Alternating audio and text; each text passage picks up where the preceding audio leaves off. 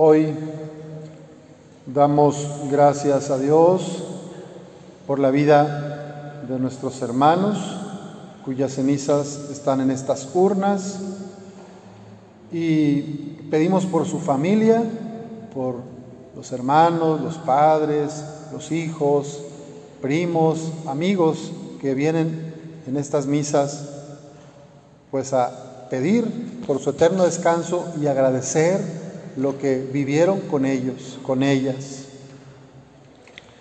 La vida humana es frágil y es limitada y, esta es una de, las cosas que pues nos cuesta a veces aceptar, ¿verdad? Que se, que se nos vaya un ser querido, joven, que pues a, a quien ha perdido un hijo eh, hija joven es muy duro. Pero sabemos por la fe que el Señor se encarga de ir sanando el corazón, de ir consolando en el dolor. Y bueno, es un duelo, es un duelo que se vive. No es de la noche a la mañana, no es de un mes a otro mes. Se llevan meses y a veces hasta uno, dos años según sea el caso, ¿verdad? Cada persona es diferente. Pero en este caminar del duelo, de la pena por la pérdida de un ser querido, no están solas, no están solos.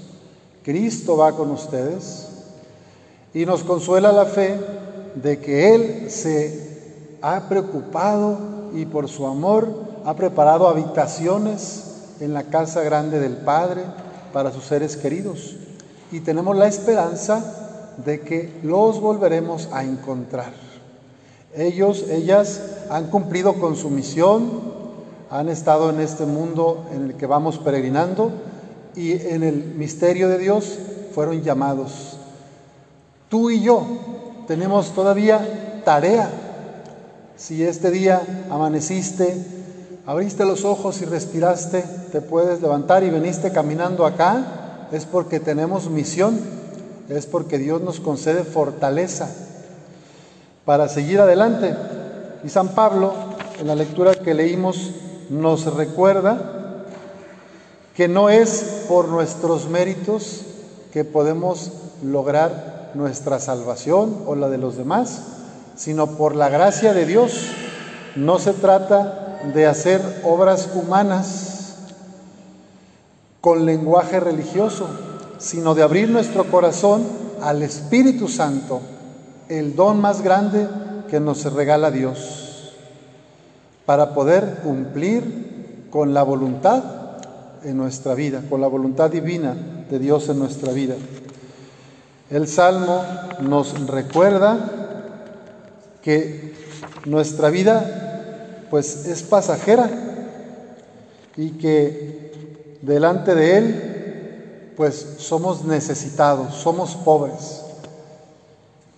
Y Él nos concede que libres de nuestros enemigos lo podamos servir sin temor, sin miedo, en santidad y justicia. ¿Cómo vamos a caminar en santidad y en justicia?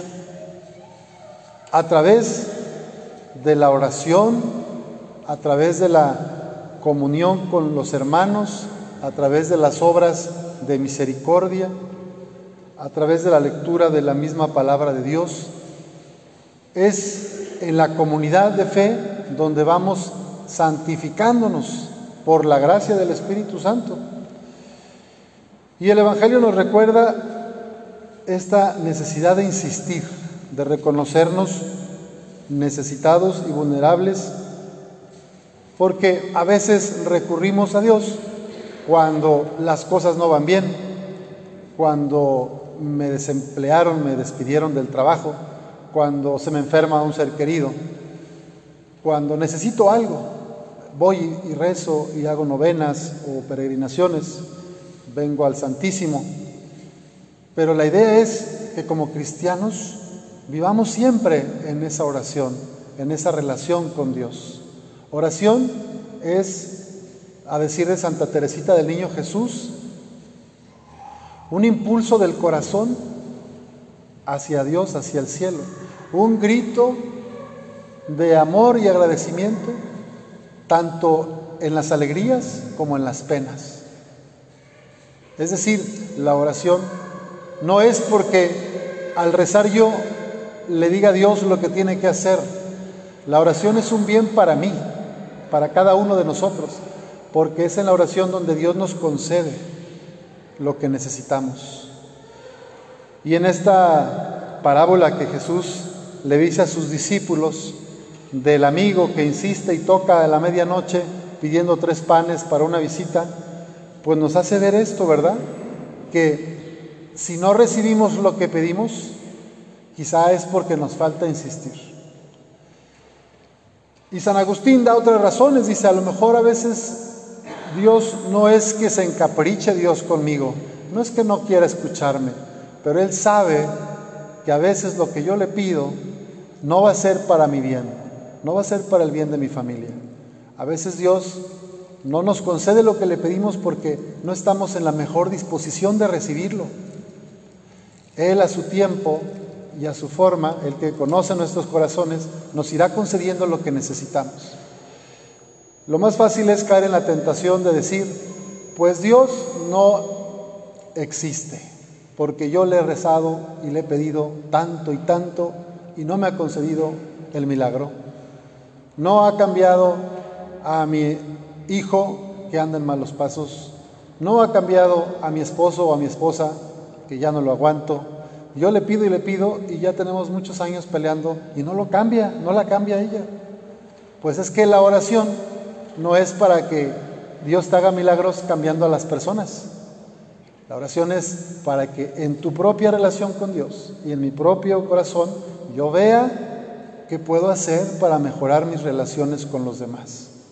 El Espíritu Santo en el Evangelio de San Lucas tiene como dos grandes significados, dos claves importantes. La primera es, se nos da, se nos entrega el Espíritu Santo si le abrimos el corazón en la oración y en la vida para discernir la propia vocación y discernir la voluntad de Dios en mi vida, desde el estado de vida en que estoy, soltero, casado, hijo, divorciado, viuda, viudo. Ahí el Espíritu me va a ayudar a discernir la voluntad de Dios.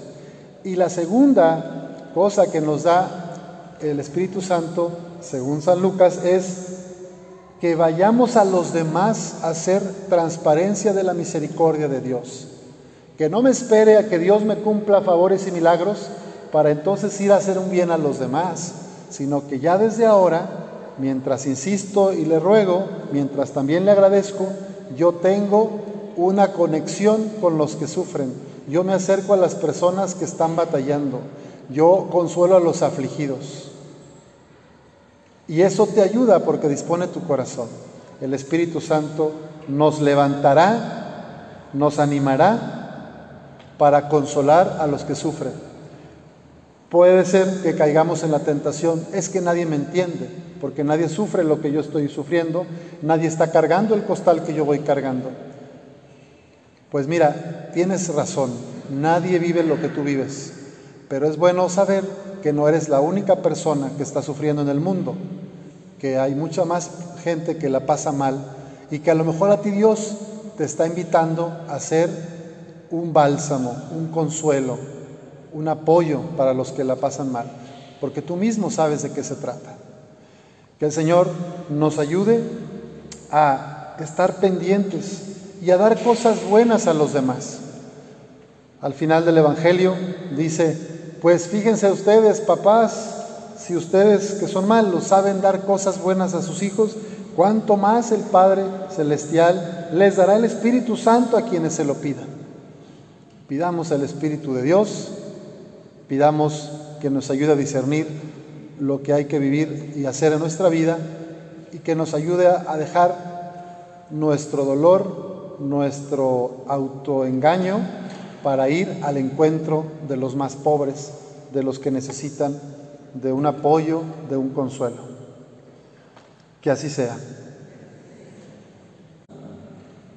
Que el Espíritu Santo inflame nuestro corazón con las ansias redentoras del corazón de Cristo y que como bautizados seamos fieles al Evangelio y lo transmitamos. A cada petición diremos, Padre, escúchanos. Pueden, tomar, pueden ponerse de pie. Recemos para que la Iglesia, fiel al Evangelio y valiente en su anuncio, viva cada vez más la sinodalidad y sea un lugar de solidaridad, compasión y acogida. Oremos. Padre, escúchenos. Que los bautizados busquemos en todo momento mantenernos fieles a las enseñanzas de Jesús. Oremos. Que el Espíritu Santo nos llene de sus dones para anunciar con vigor el mensaje de la salvación del Señor. Oremos. Que todos los hijos y las hijas de Dios vivamos como verdaderos hermanos que nos ayudamos los unos a los otros. Oremos. Padre bueno, te pedimos por estas intenciones y por todas las que hay en nuestro corazón. Tú sabes lo que necesitamos en nuestra familia, en nuestro México, en la iglesia. Concédenos aquello que nos va a hacer bien y que sepamos colaborar con tu gracia. Te lo pedimos por Jesucristo nuestro Señor. Amén. Pueden sentarse. Vamos a ofrecer los dones de pan y de vino.